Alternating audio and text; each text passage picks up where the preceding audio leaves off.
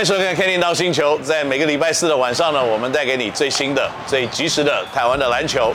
那台湾的篮球呢，其实非常的丰富。在最近呢，出现了 P League，有 T1。然后在过去呢，台湾篮球非常蓬勃发展的呢，就是高中篮球联赛 HBL。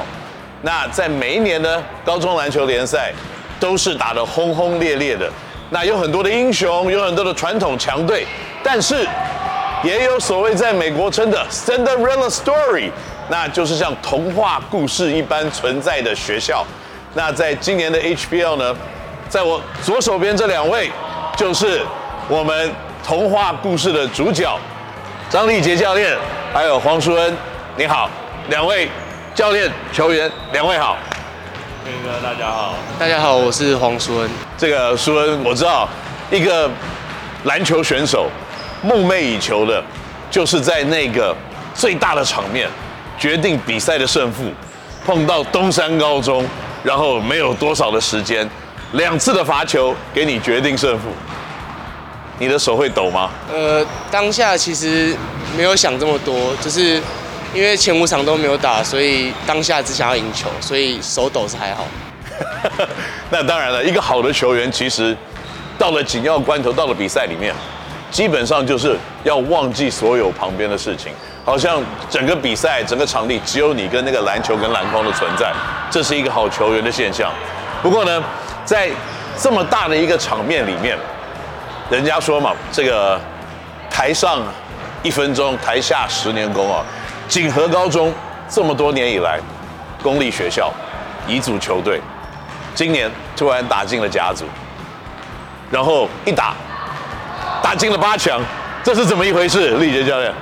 呃，我想我们前面应该也没有预期到我们会这么顺利的打进八强，因为我们也是第一年，我跟。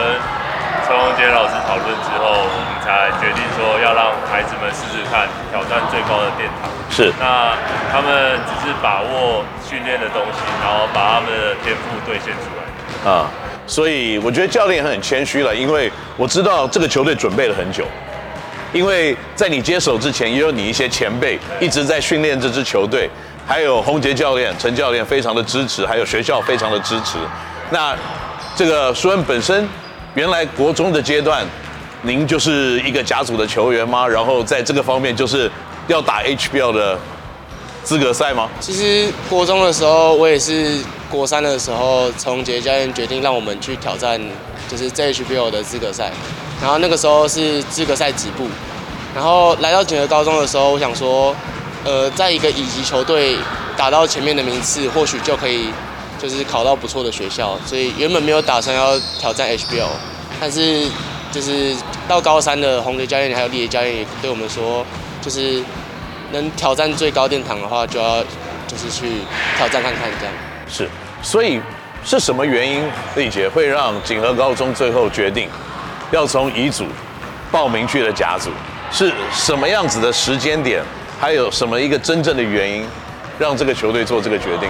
呃，我想我们算是疫情的受惠者啊，因为在疫情之前，我们可能一天他们还要读书，那一天我们的训练量可能不足以往传统甲组这么长。那我们在疫情的时候，大家全面停课，没有练习之后，那我们就等于说在同一个起跑线去做出发。是。那等于说我们今年其实是最有机会跟甲组拼一斗的机会。是。那就是因为这样子的契机。才让我跟老师这样子的选择。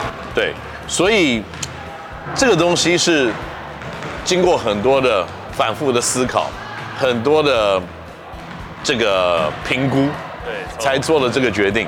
对，我们从大概停课的那那时候，学生已经停止训练了，我们就开始在讲说要不要打甲组，要不要打甲组。到最后，等到学生开始训练的那一个礼拜，我们就决定要打甲组。OK，好，有了策略。有了思考，有了评估，最后还创造了锦和的传奇，那就是三胜进八强。那三胜进八强这件事情，我就必须要讲一下哦，就是你在高中的前辈嘛，就是你的高中的老师陈志忠，陈志忠的高中教练罗天金，那罗天金教练就是一个很有名的，就会去。揣摩去思考，我要对哪一队全力，我要对哪一队放一点，我要对怎么样？有这样子的一种传承的味道吗？